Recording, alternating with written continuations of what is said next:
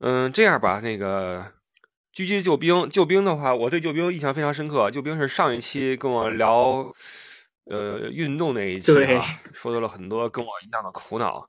听完上期的那个节目之后呢，我跟各位一聊完之后，我已经把地上铺了个瑜伽垫，在这儿这个实名感谢那个千惠。你别说，瑜伽跟那个普拉提还真 真不简单。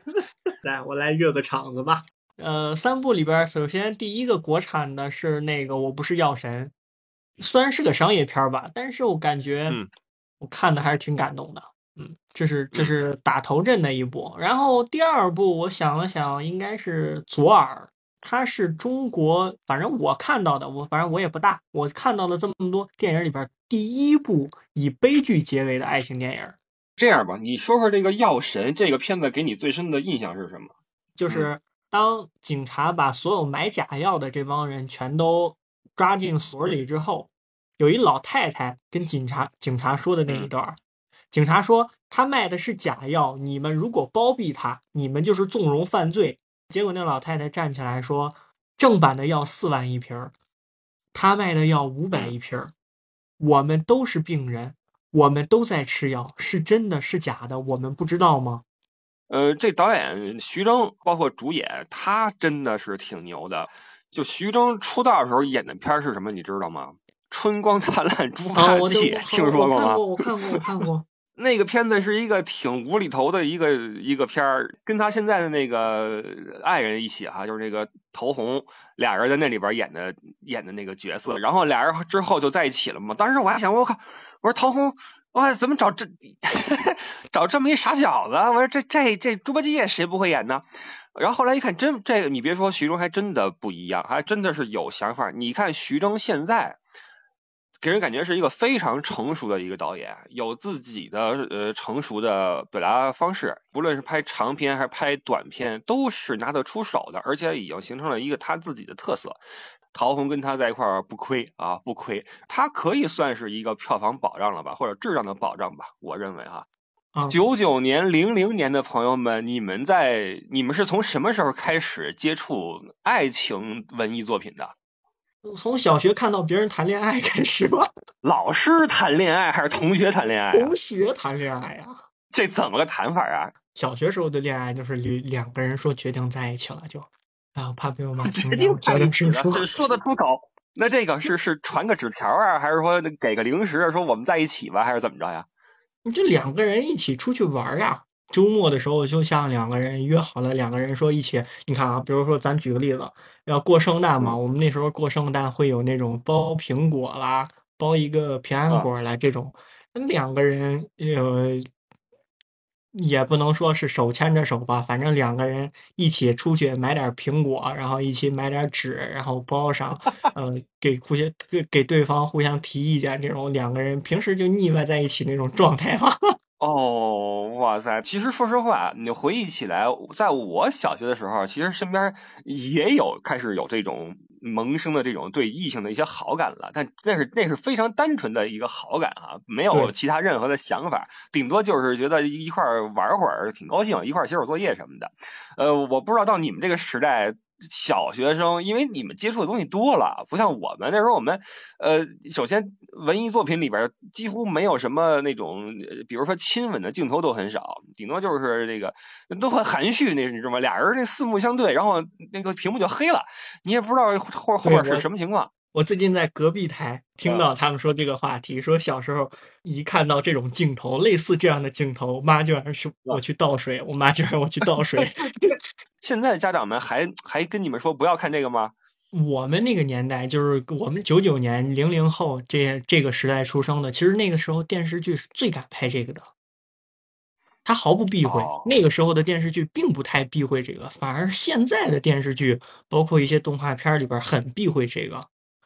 尤其是现在落入了一种所谓的正确吧，然后所有的这些因素都会被毙掉。当时我们看的时候，我们都觉得葫芦小金刚和那个女女生那个叫什么来着，是个蝴蝶精什么的。反正那那女生那女的为了救葫芦小金刚，最后还牺牲了自己呢。呃，那么除了我不是药神和左耳之外，你第三部现在还没想出来是吗？没有想出来。其实我找了好几部外国的，但是跟现在不是说那个啥国产的吗？一会儿要是说实在没人发言，我就给你讲外国外的那两部。那你先歇会儿好吧，我先请下一位发言。好，谢谢救兵啊。嗯，不晚在吗？请说出你心中的前三部国产电影。呃，我的三部片子是那个《驴得水》《八佰》，还有《我不是药神》。《驴得水》可能是因为我个人比较喜欢那种荒诞喜剧吧，它里面能让我喜欢它，当然也是因为他们每个演员的演技真的都很到位。包括这里面有一个点我印象很深的就是，其中有一个乡村男教师，好像他是一直喜欢任素汐，还是最早有那个就是上面领导下来的人要欺负那个女教师的时候，那个男教师就一直。嘴特硬，结果那个一个枪指着他，然后一枪开过去以后，从他耳边插过去以后，他完全就怂了，变了一个人。这种反转和人就是人性的描写吧，我觉得《驴得水》我是挺喜欢的。第三一个就是《八佰》。要说战争片的话，我在想，可能很多人都有共鸣，它可能不一定会排在所有人的好影片里面，因为大家可能都会被战争那种催泪作用所麻痹。呃，但是我为什么把《八百》放在我的这三部电影里面？因为我就觉得，不管让男观众和女观众都呃潸然泪下的，应该就是那个。抱着炸药包，然后每个人喊着我自己的名字，然后喊着我是哪里的人往下跳的时候，我只有看八百会这么动情，这么动容。我看那个金刚川、看长津湖这些就都还好，但之所以八百我会觉得很认可他，怎么说呢？里面啊几个演员我印象很深，哎，那个钢的琴的男演员是谁呀？王千源，他跟姜武在那儿。呃，最后他们就决定孤注一掷的时候嘛，他们在那儿聊天，然后他就说：“你碰过女人没有？”然后他说：“我没有。”那我下辈子我一定要好好怎么样怎么样。我觉得这些话简直太触动人心，太真实了。然后包括里面还有。张译演的那个角色不就是一个很贪生怕死的人嘛？他最后是有一丝动容的，就是站在他已经游到湖对面去了。在当代，在战争片里面不应该只有英雄，也应该有那些害怕死的、呃退缩的，然后就是没有舍身取义的，这种才是人间真实的一种描述。这种的话才能够让我们更更好的去认识真实的战争吧，就是活在战争下面的人更真实的样子。我觉得。战争还是真的不应该被忘记，就像是那个建川博物馆，那时候去建川博物馆的时候，那个馆长呢有一个馆训，写的是为了和平收藏战争。我觉得战争片是一定要在我们电影的题材里面有它的分量和地位的，因为它还必须要有一个警示作用。呃，一个是警示，第二个是要让我们知道战争有多可怕，要让我们知道要避免战争。然后还有一点，我觉得为什么战争不能够被忘记，就是因为你像。八百万，每个人物刻画的那么入木三分。你要知道，如我们真的今天的和平就是那么多血肉之躯换来的。如果我们去忘记了这些东西的话，我觉得真对不起那么一个一个一个的有血有肉的那些英雄的。我来替你总结一下啊，我认为你非常喜欢一个什么类型的电影呢？就是复杂人性的简化表达。呃，我觉得《驴得水》，我的感觉哈，它更像是一个那个呃舞台剧，就是它的那个表达方式、镜头语言以及那个台词那个张力，都是特别有舞台舞台剧效果的。包括人物性格的那种在一个点上面的矛盾的嗯呈现，包括呃转折，都是有一定那种就是怎么说呢？特别像那种教科书。就是书上说这时候应该转折了，然后他转了，非常的循规蹈矩。所以我认为你喜欢的是这种复杂人性的简化表达。我不知道我概括对不对啊？这个会比较触动你。然后还有一个就是对战争的表达和理解这一块，我也有一些自己的体会。就是现在的战争片儿，呃，还是比以往要那什么好好一些，就是在这个。利益上，在利益上还是好一些。你像我，我小时候看的战争片，那时候我记得小学组织一些看那个那个抗战电影什么的啊，哇，孩子们，呃，看到那个我们的这个八路军那个一一一冲锋，我们都鼓掌啊，就都嚎叫在底下嚎叫啊，鼓掌就不行，你知道吗？然后大了之后开始对战争有了一定的深刻的理解。然后到现在为止，好像还没有人提到港台的哈。我们把港台囊括进去，不一定非是大陆的啊。我先来说一说，我这边如果让我推荐，我觉得最好的三个片子，呃，其中一个是《阳光灿烂的日子》，《让子弹飞》。再说一个的话，我觉得无论如何得是贾樟柯的片子，那就《三峡好人》吧。如果说加上港台的话，再来一个《喜剧之王》。《喜剧之王》我觉得可能是周星驰拍的最不喜剧的一个片子，但我觉得是最最好看的一个片子。摩托维，我看你这边麦都开开了。姜文的片子值得看四五遍以上，隔一段时间我都会看一遍《让子弹飞》，基本上一年看一遍吧。但是每一次看完以后，就像看《红楼梦》一样，就是每一次看都有一个新的体会。这个《子弹飞》里边有几个有很多小细节，到现在我也没有搞懂。比如说，他们拿子弹当当当打出一个问号来。那个问号指的是什么，对吧？你肯定也注意这个细节了。他指的问的是谁？他要问出什么来？最后那些人冲破那个大铁门的时候，把那问号打破了，那又代表什么？啊，全都是梗。所以呢，姜文的片子可以多聊。然后要是再说的喜欢的片子，《活着》应该算一部。你还记得那个葛优在当时枪毙那个谁的时候，枪毙他们家那个后来那个住房子把他们家房子骗走的那主？梆梆梆几枪，他抱着那棵树，每一枪打完以后，他的身体就颤一下，然后最后吓尿裤子回家的，那个镜头真的让人家直杵你的心。好片子《芙蓉镇》有一段疯子的，就是在马路上在那儿高呼啊什么什么来了，什么什么来了。哎呀，是我真的能够通过这个镜头感觉到他们当时的那种在那种煎熬中那种状态。《芙蓉镇》是谢晋导演的。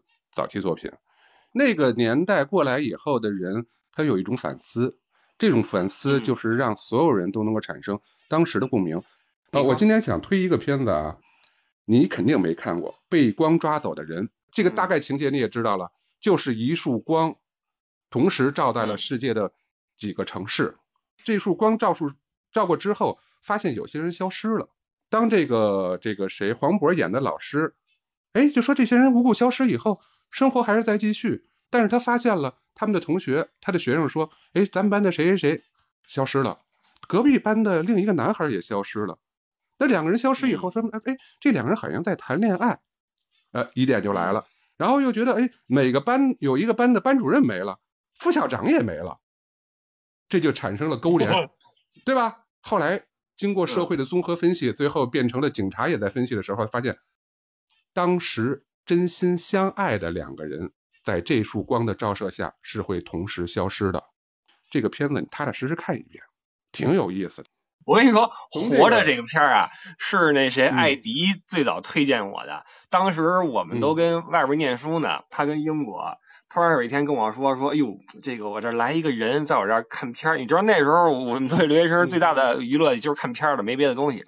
说我带来一个带来一片儿，我看完之后心里真凹的。我说什么片儿让你让你都能有反应？因为你知道他这人没什么情感波动。他说叫活着，呃，葛优演的。我说那是喜剧吗？他说不是，是不是喜剧？包括那个余那个余华的原著我也看了，呃，那个原著看到我什么地步啊？我躺床上看的，其中有那么一幕让我看的时候不禁单手也单手捂住了嘴，就是特别的难受那种感觉。就是就原著比那个要要更真的原著，你你我都看过原著的人就知道原著要比他凄惨的多，而且。就整个过程吧，让你觉得，哎呀，他真敢写。呃，菠萝在吗？对我记忆比较深刻的就是一部九十年代初的吧，一个叫《顽主》在大学里面，然后那个是这个电影是是一个露天电影，我不知道现在的小现在的年轻人可能都不知道什么叫露天电影。我们就在那露天电影，然后大家就奔手相告的那种，大家去看电影，搬个小板凳。然后在大学校园里面看这个电影，所以这部电影记忆特别深刻。它是一个比较就是比较喜剧型的电影，所以大家就是也第一次接触王朔的电影。然后我们这代人就是就是特别迷恋王朔的那当时的那种感觉。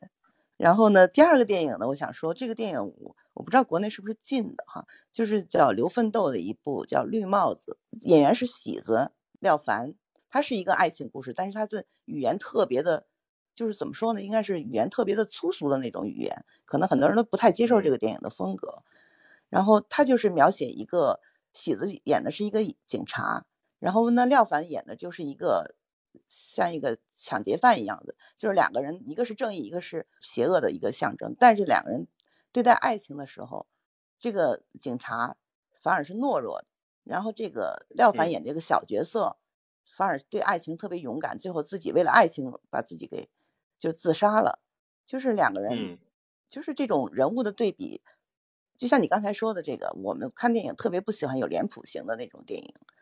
这个电影就表现了人性的一种多面性，就是也许一个英雄他对待爱情的时候，他有他懦弱的那一面；一个懦弱的非常懦弱的一个人，但是他在对待爱情有他特别英勇的那那那一面。这种电影也是我喜欢的，就是人性的是很复杂的一个就是表现。呃，刘奋斗当时有很多就是什么洗澡什么的都很好，爱情麻辣烫。他电影当时，呃，出了什么三部曲？一般还是一般火焰，也是他三部曲之一。嗯，呃，这是算是两千年左右最早那《顽主》是九十年代的九十年代初左右的电影吧，应该是。我再说一部比较新的电影，就是台湾的。刚才您说台湾和香港也算是算是国产电影嘛？就是再推荐一部台湾电影，就是叫做《阳光普照》，好像去年的奥斯卡它的是最佳外语片提名。它讲的就是一个。好孩子和坏孩子的经历，就是一个一家人两兄弟，这个好孩子最后自杀了，不好的这个弟弟反而就一直活下来，很坚韧的活下来。我觉得电影的阳光普照的意思就是说，大家都很不理解为什么这么优秀的孩子他自杀了，因为他就一直在活在阳光里面，他想找一个阴影都找不着，所以他觉得他很累，所以他他最后选择了自杀。反而这个人。这个他的弟弟呢，是一个特别就是又犯罪，从小就犯罪，然后就一直是被父母唾弃的这种孩子，他就很坚韧的一直活到最后。就这个电影也是那种比较人性，就是挺拧巴的一个 一种感觉吧。呃，阳光普照，然后绿帽子，这两个我准备去找出来看一看，因为您的通过您这个描述吧，我觉得应该挺有意思的。包括横向通过刘奋斗其他的片子的水平，我觉得这个应该差不了。然后呢，顽主为什么我当时特别激动？因为这片我都忘了。您一说，哇塞，这片太牛了，在那个时代简直就是封神之作呀！现在看都很牛，没错。我觉得 王朔呀。就冯小刚说王朔说这哥们儿骨子里有对人性中真善美的调侃，就是说我就我就挤兑你这点真善美，有什么好真善美的呀？就你有啊，谁没有啊？就他他有这么一种感觉。这个有一代有一种我们这个时代的这种，就有点那种玩世不恭的，还有那种对对对那种那种劲儿。那片子里边有一句话我印象倍儿深，他们办那个颁奖晚会，完了门口来人说：“哎，哥们儿。”这演出怎么样？然后那张国立说：“据说内容相当低俗。”那哥们说：“哥们就喜欢看这俗的，喜欢低俗。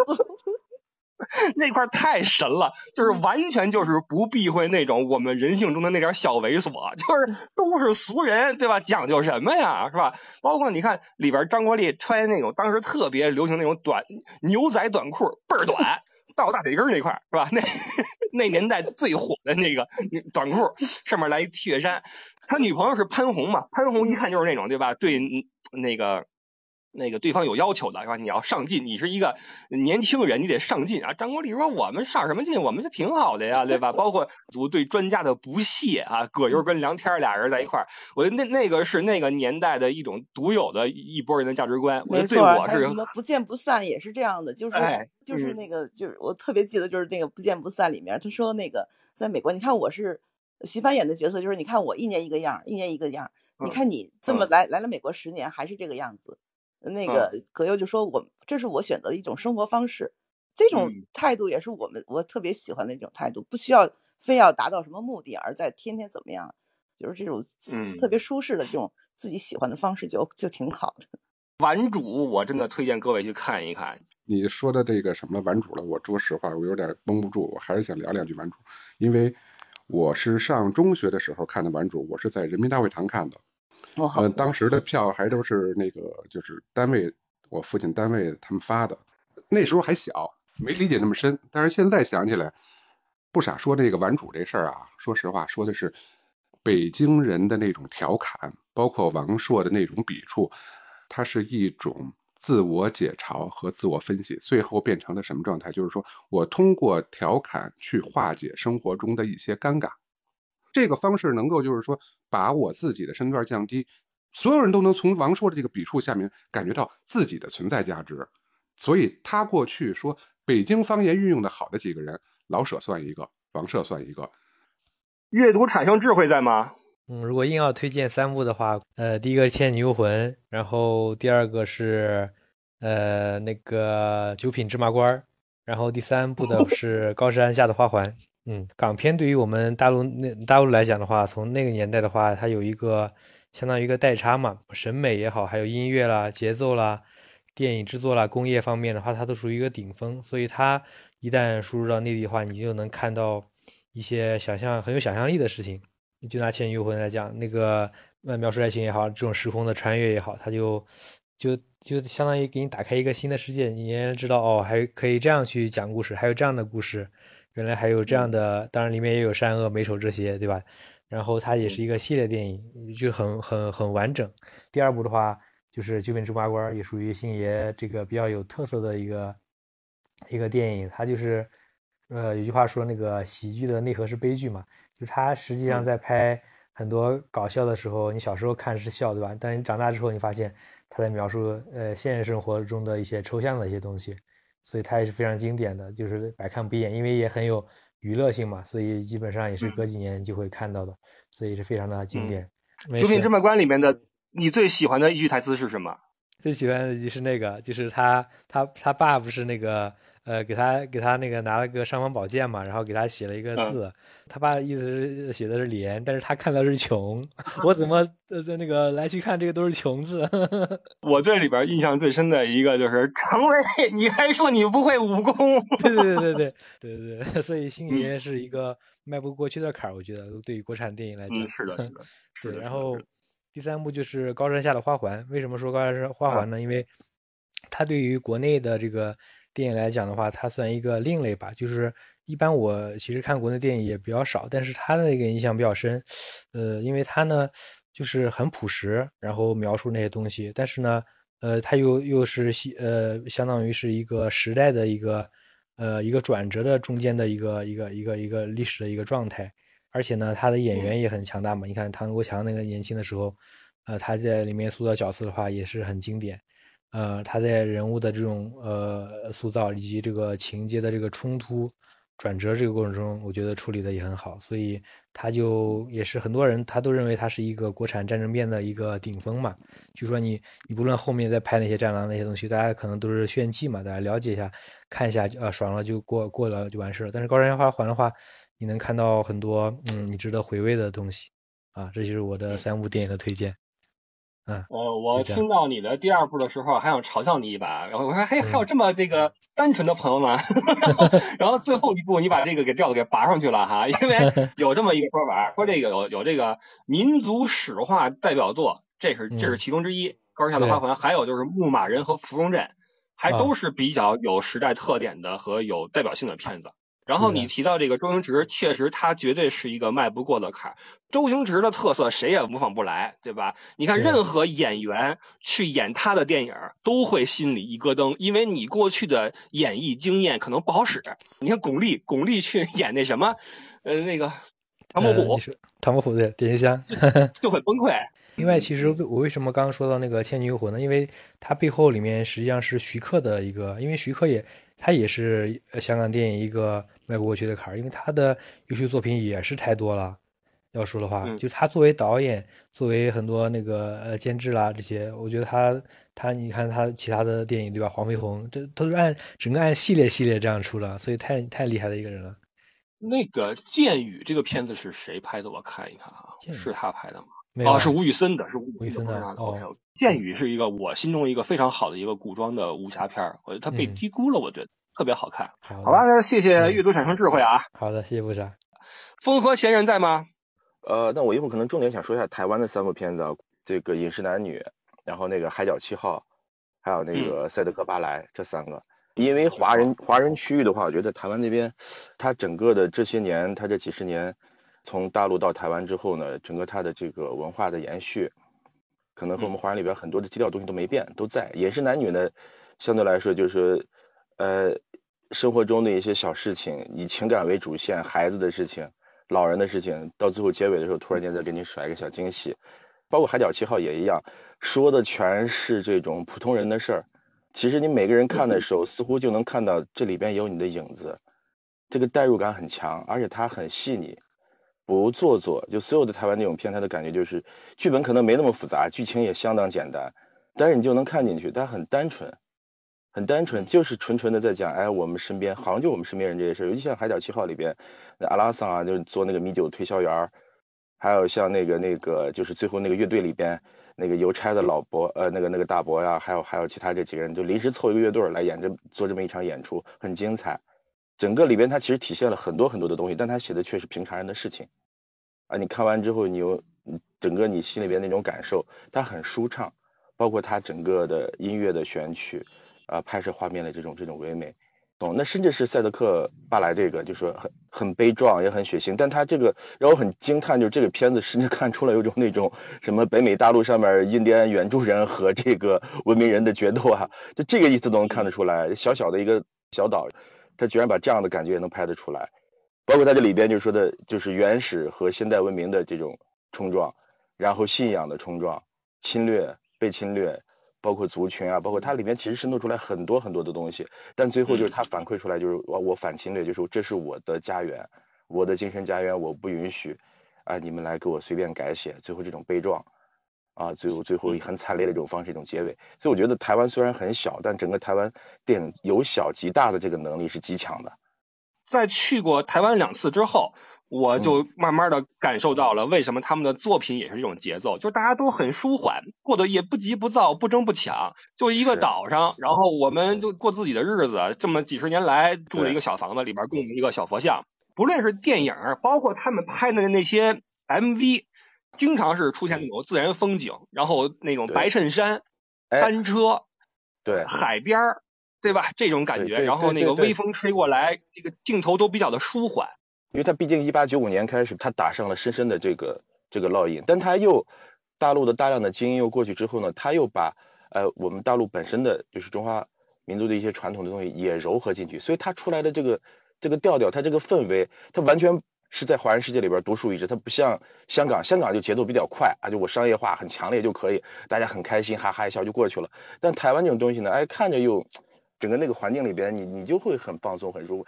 这个也导致他们的文艺作品啊有这么一个风格，就是虽然不沉重，但是够深刻，哎，就是没有那么多大风大浪，对吧？但是呢，他的小家庭里面啊，小的一个族群里面，折射出的大的时代的背景，这也是当地人呀，就是中国台湾人呀，他们内心中的一个一个谜团或者一个待解的东西，就是他们的归属感在哪儿，存在感在哪儿，他们的历史身份是什么？然后精神家园在什么地方？这个是他们经历过近代史的冲刷之后自己内心中的一个问题。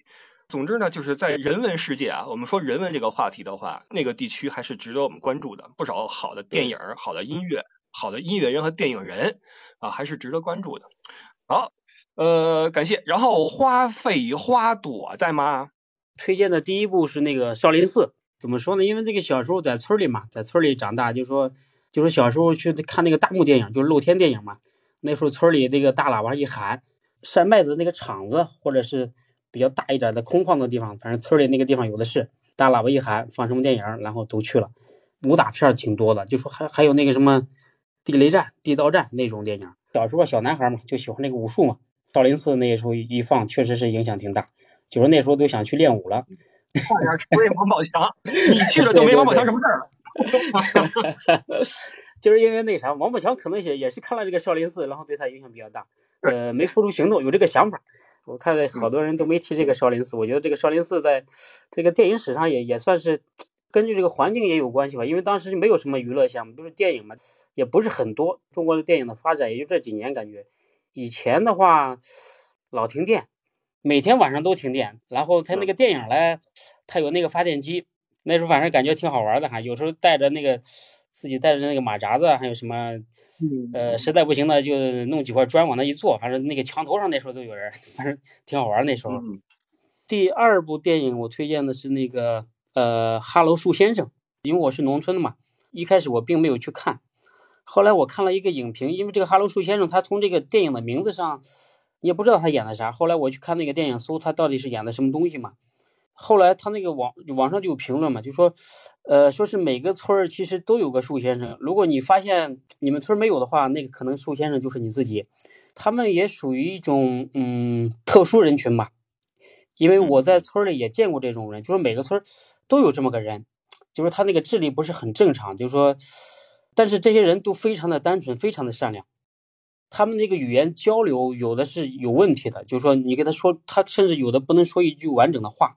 我记得上小学的时候吧，我们村有一个，他是天天去我们学校，他带着，就是他那个兜里插着钢笔，就是文化人嘛，一般就是当老师的或者什么样的，插两支，最少插两支笔吧，天天去我们学校，然后他写的字儿非常好看，就听大人说嘛，他是隔壁村的，他因为是推荐上大学还是什么情况，他是受了刺激了，就说被别人顶了那那种。那种情况嘛，就说他就是相当于那个村的树先生。我感觉就说，我看了这部电影之后，我就觉得这部分人确实是他们的快乐其实是挺单纯的那种快乐。确实看他那个笑容是非常纯真的，就说是发自内心的那种笑，可能就活在自己的世界当中吧。其实每个人都活在自己的世界当中，但是他们那个世界可能更纯净吧。我感觉就反正有那种感觉。这个电影我就说到这儿，然后还有一部我就推荐的，就是刚才那个那个姐讲的，就说那个甲方乙方嘛，就说冯小刚的那贺岁片嘛。不好意思，我断线了。没关系，那我就从这个香港、台湾和大陆各选一部吧，就是近代的题材的吧，一些电影比较可能有代表性的吧。呃，香港的话呢，我那我咱们就挑一个这个《花样年华》，我是当时买的 DVD 看嘛，我看到一半的时候我就把它关掉了，因为我是感觉。哎呀，不太舍得把它全部一口气看完的一部电影。这部电影我是印象深刻了。这个王家卫的几部片子，可能呃有人说这个东成西就，有人说东邪西毒，但是对我来说印象比较深刻的就是这部电影，因为他所讲的这个故事，并不是一个很复杂的故事，但是它很充分的体现出了电影这个这个艺术性的多样性，就是画面、配乐。呃，整体的节奏，甚至是慢镜的运用，我觉得都是无可挑剔吧。这王家卫很有代表性的一部作品。对，《花样年华》这是第一个。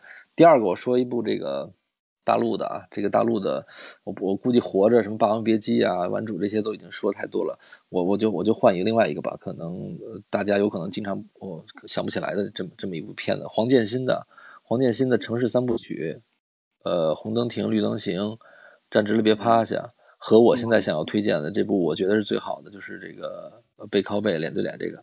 如果有机会的话，大家可以把这三部一起都看一下啊。但是如果忙的话，咱们就看这个我我推荐这部背靠背、脸对脸，它是很真实的刻画了，通过这个人物的塑造，刻画了这个中国官场上的这一套东西。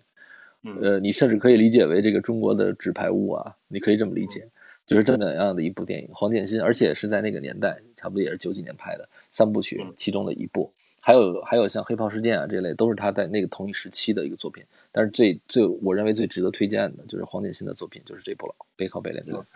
呃，另外再说台湾的一部电影吧，这个是我基本上每年都会重新拿出来再看一次的，而且也是从我二十岁出头一直看到现在，四十岁了，就马上要四十岁了。呃，在我每次去看的时候，我会体会不同的人物的一种感受。这部电影就是杨德昌，呃，杨对杨德昌的一一，呃，其实很难抉择，就是杨德昌的一一和这个这个侯孝贤的这个苦岭街啊，呃，非常各有各自有代表性。但是杨德昌的这部电影，就是里面的人物在不同年龄层，从他的小儿子、女儿、夫妻、中年人到他的奶奶、老年人，不同的人生阶段，让你在你不同人生阶段去看这部电影的时候，都会有一个很强烈的代入感，让你能体会到不同的这种感受。而且也是让你在每次去看的时候，不同人生阶段，你有自己的感悟的时候，再去看里面的这些人物，它是一个众生相嘛。电影很多的人物，他们在这个生活中，在当前的这个社会中所处的这个位置，我就推荐这三部吧，我就很快说一下，然后把这个时间留给什么其他的朋友吧，多一些。好的，好的，谢谢啊，谢谢你。嗯，好的，谢谢。嗯嗯，张老师在吗？呃，首先就第一部是这个《天注定》，贾樟柯的。这个跟他相关的还有一个《暴力无声》，然后第二部是这个《杀生》，管虎的。第三部说一个那个孔雀，孔雀这个电影里面表现的那些让人感觉闪闪发光的一些人物，或者一些非常单纯的人物，经过这个社会的一些毒打以后，或者是一些岁月的一些侵蚀，这个整个人就非常暗淡下来了，就归于特别让人有种心痛的感觉。呃，所以这个可能我关注点不一样，这个是对我是有一些触动的。呃，最后因为我我中间进来的，呃，我以为就是大陆地区的，后来后面我再加一部这个，呃，叫《东邪西毒》，理由是我感觉他这个，呃，不管是台词、演绎，还有这个配乐，我感觉都是神作。洪大狗在吗？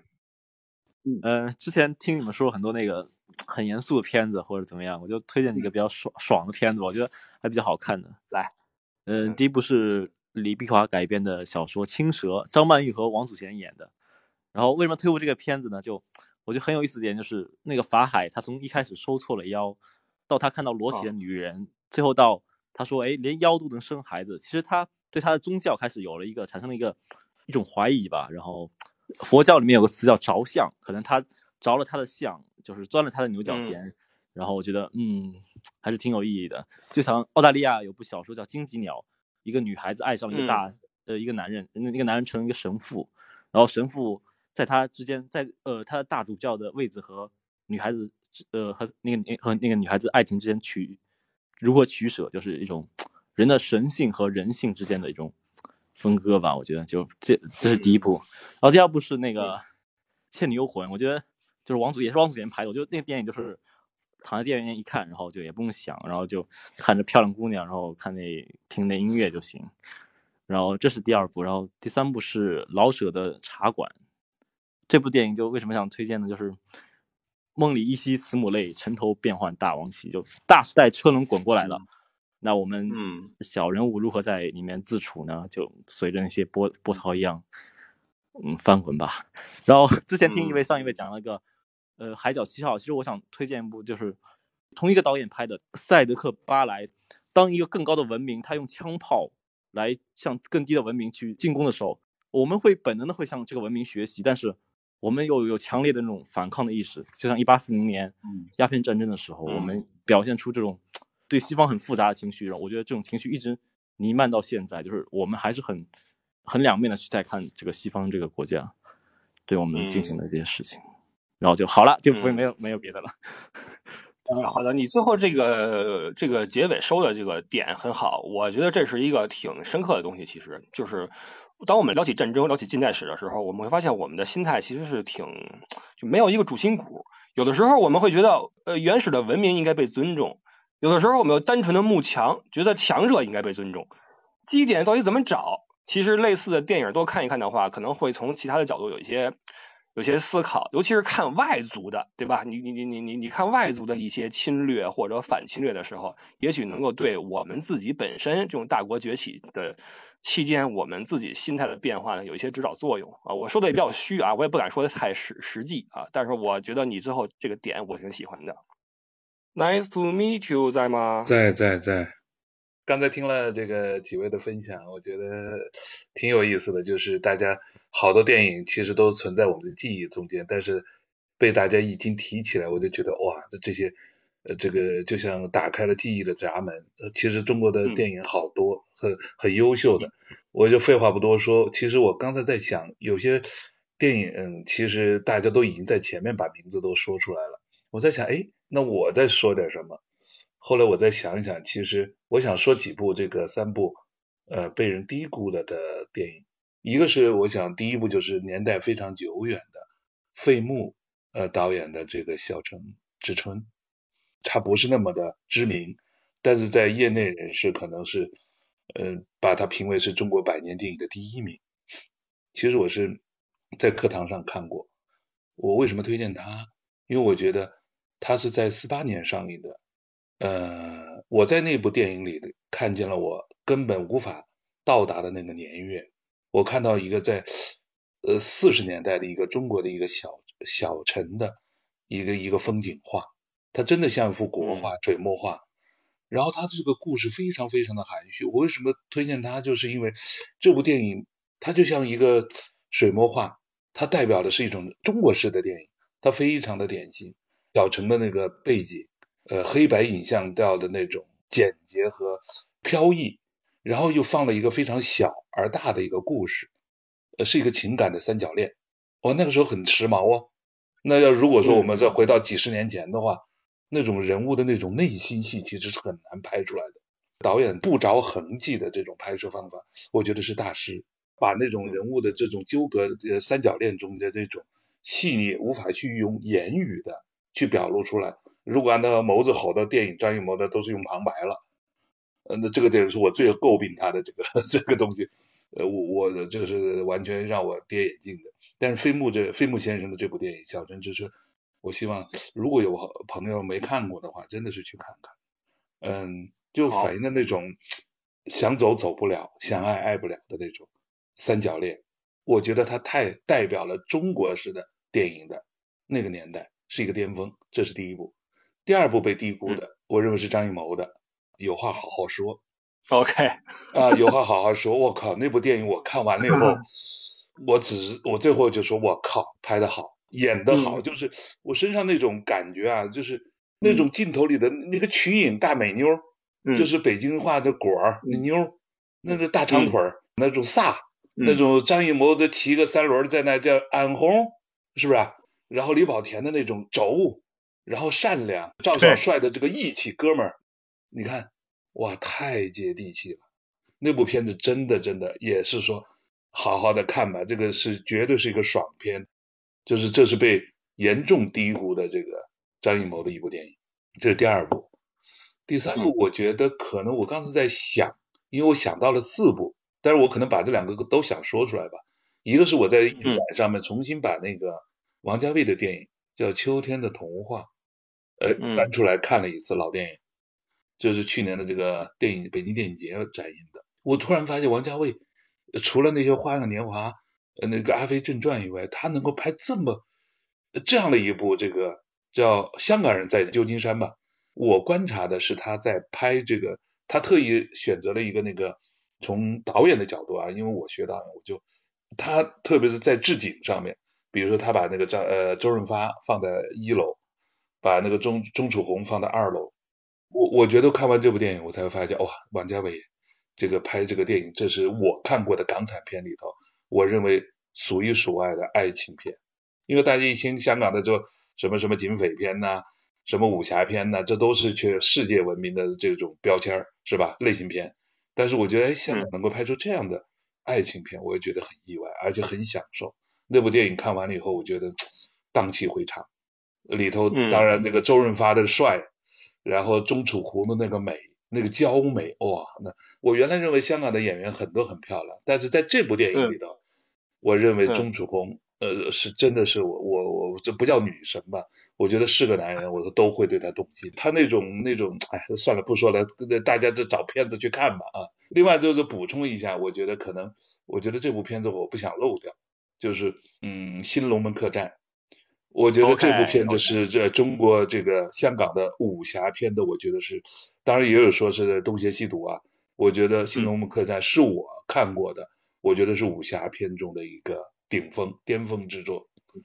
我觉得《新龙门客栈》不管是这个林青霞，还是张曼玉，哇，特别是张曼玉，呃，包括呃当年的那个甄子丹，我觉得在这部片子里头都演的都非常好。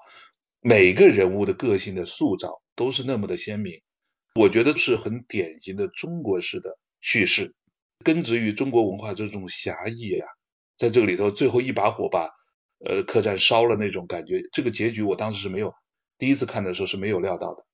这部片子真的是我我我刚才想，如果三部的话，我觉得错过还是要说下，所以说我就说拉拉杂杂我说了这四部啊，我好谢谢。您是？学这个电影的吗？还是还是？对对对对，在北影学的。对，我刚才就想说，您列举的这些片子，其实如果你想去解构电影的话，这些都是值得解构的片子。就是从情节上可能不是那种最出彩的，但是他在那个影史上的地位，他当时扮演的那个那个角色，其实是有一定分量的。对，这其实就是对您说的很对，就因为在电影学学习的工作，呃，就是学习方法，也就是解构片子。我们每天从六点半一直看到晚上九点半，就是把每一部片子从导演、从摄影、从表演，是吧？从编剧，每灯光、音响，每个教授都会来帮你。一部片子我们会拉六七遍，就是六个教授讲六遍，但是每个人是从不同的角度去讲的，这就是挺有意思了，就是解构。当然，我觉得这几部片子可能是，它不是那么热闹，但是从专业的角度来说，我认为它是被低估了的。嗯，这几部电影。常非常珍贵的分享，因为我们本来都是草根瞎聊啊，来您您这么一个专业的呢，其实我没没没没，我也是学生 学生学生学生，我都舍不得放您走，以后我们有机会再聊，因为我还想再聊一次这个推荐三部外国电影那个这么一期。好啊好啊，你对这个节目做的挺好的，对对对，做的挺好。谢谢谢谢您，哎，好的，谢谢您参与哈。好，谢谢谢谢。好的好的，那么我们就进入今天的最后一位朋友邢红磊，这是老朋友了。呃，嗯，就是。天注定，活着，霸王别姬。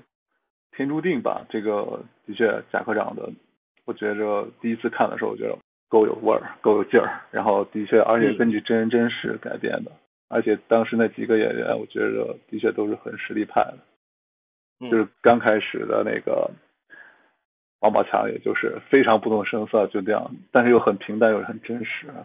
的确，就刚才说，也也就是很荷尔蒙的片子。然后第二个就是。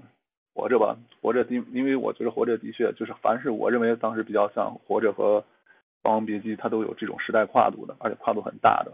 其实包括像白鹿原，其实应该也是一部很好的电影，但是白鹿原毕竟这个也是很宏大的，而且带有一些东西描述不太好，不太好掌握的，所以片子其实已经拍的不错了，但是好像的确好像没有看过看过书的人会觉得，哎，还差了点意思。然后这个回到。活着这里边就是觉得里边的很多台词，包括葛优那种葛优和巩俐，就那种把这个生活描写的非常到位。下来还有就是刚才说的《霸王别姬》，《霸王别姬》觉得的确是陈凯歌的巅峰之作，而且很多的人，这这就不多说，我觉得大家好像都太耳熟能详了。那些人，尤其是张国荣。主要是这三部吧，但是我刚才就跟大家说过了，我觉得好像就像《新迷宫》啊，《脸对脸背靠背》，像《大象席地而坐》，《南方车会》《南方车站的聚会》，其实我都觉得是都是不错的。还有一个，我觉得想推荐一部动画片吧，就是《山水情》，是水墨山水的动画。我们中国动画可能当时是被日本日漫带偏了，但是其实早在他们那些《大闹天宫》，甚至这部更早，好像是六几年的电影吧，就《山水情》。讲这个古筝的，就是一个老人在带一个孩子在学古筝，就是不管是其实是算默片，但是他的绘画是中国中国山水绘画，然后古筝好应该是古琴，然后在这个在教孩子弹古琴这样的一高山流水，然后这种就是有自己的思想、自己的风格，再给中国动画定一个，但是中国动画后来被日本带偏之后，就基本上比较那个。偏日风了，我说好的，呃，说了好多好片子，然后我也记了不少我没看过的，所以呢，这几天呢有事干了哈，这个补了一些片儿看看。呃，说实话，我特别羡慕能拍电影的人，但是这话其实不准确，就像你说你羡慕一个作家一样，每个人都可以成为作家，对吧？现在手机也可以拍电影。我的意思是我不是说羡慕这个技术。我羡慕这个能力，就他有一个把一件事儿给攒起来的能力，他的这个用镜头讲故事的能力，以及节奏感、镜头感，我觉得这个真的是一个宝贵的财富。我真羡慕这样的朋友们，我真的是，如果能拍一部电影，是个多么好的体验呀！哎呀，我正好你这句话，正好你这句话，我翻到贾樟柯这个也是一句话，他说：“其实拍电影太简单了，你是什么样的人，就拍什么样的电影。”拍电影的方式就是观察世界的方法。好的，好的，谢谢洪磊啊，谢谢洪磊，真羡慕这些能够把自己的表达成功的让大家认可的这些人啊，好羡慕。好吧，我们今天就到这块儿吧，呃，然后谢谢各位的参与。我们每个周四的晚八点半会来一期西马博客直播。那么我们下一期呢，也许会聊推荐三部。外国电影啊，也许是一些别的话题，我们不知道啊，我们到时候再说。那就希望各位今天晚上有个好觉，好吧？然后明天再来一天啊，就周末了。那么各位就开开心心的去休息吧。谢谢各位参与，然后我们就下周四再见，拜拜，各位，拜拜。